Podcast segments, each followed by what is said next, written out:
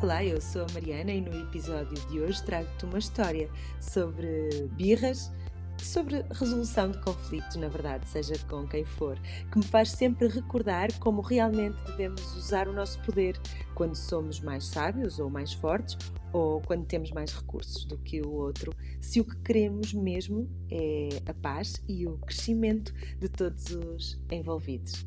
Escuta e aproveita para sintonizar com a tua estação mãe.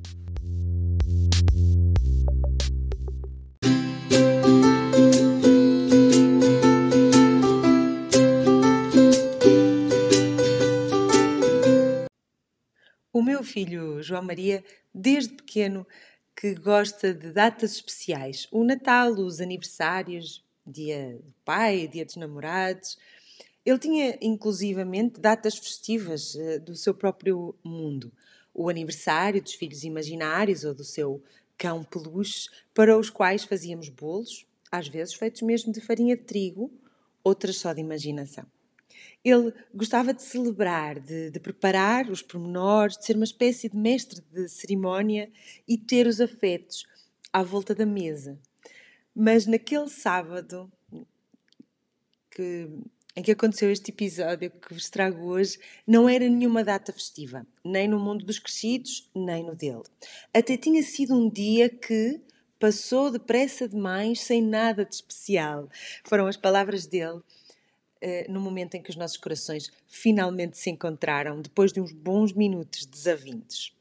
Agendas divergentes, claro, o costume, não é? Prioridades trocadas. No que eu via o necessário princípio do banho e do descanso, ele via o trágico fim do futebol e da brincadeira. Não vou, não vou, não vou.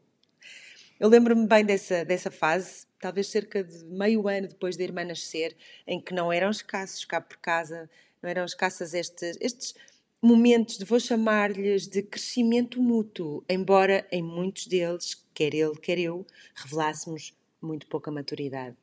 Mas naquele sábado, lembro-me lembro-me ter decidido que me armar de ternura, firmeza e paciência antes de entrar na arena que já se montava. Abeirei-me dele, desci à sua altura, mas não à sua idade. Eu não sabia como ia acabar negocia aquela negociação, que ainda nem tinha começado, mas eu tinha decidido que não ia gritar, que não ia haver castigos, nem prémios ou ameaças.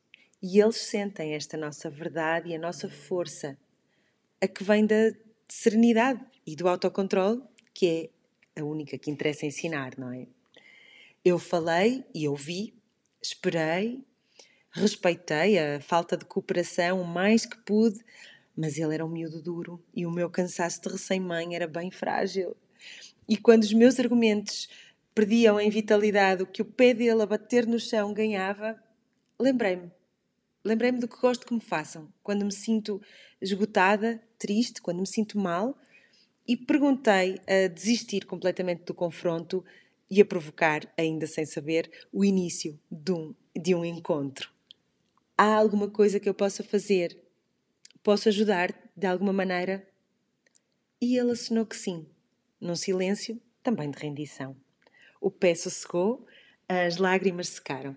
Fim de jogo, pensei. Um zero para mim. Se podíamos ter um jantar como o do Ano Novo. E eu disse que sim. Sim, acho que é possível. Já no banho, à medida que saíam peças de roupa, entravam pedidos. Com as velinhas acesas? Com aquelas coisinhas com, com o nome? Posso escolher a toalha? Tão pouco para tocarmos no botão do afeto, não é? Tão pouco para chegarmos uns aos outros e tão mágico.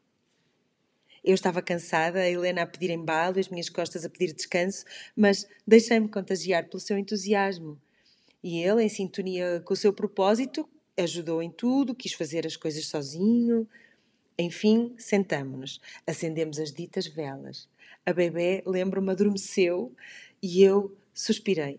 Estava bonita a mesa naquele jantar banal de um sábado qualquer.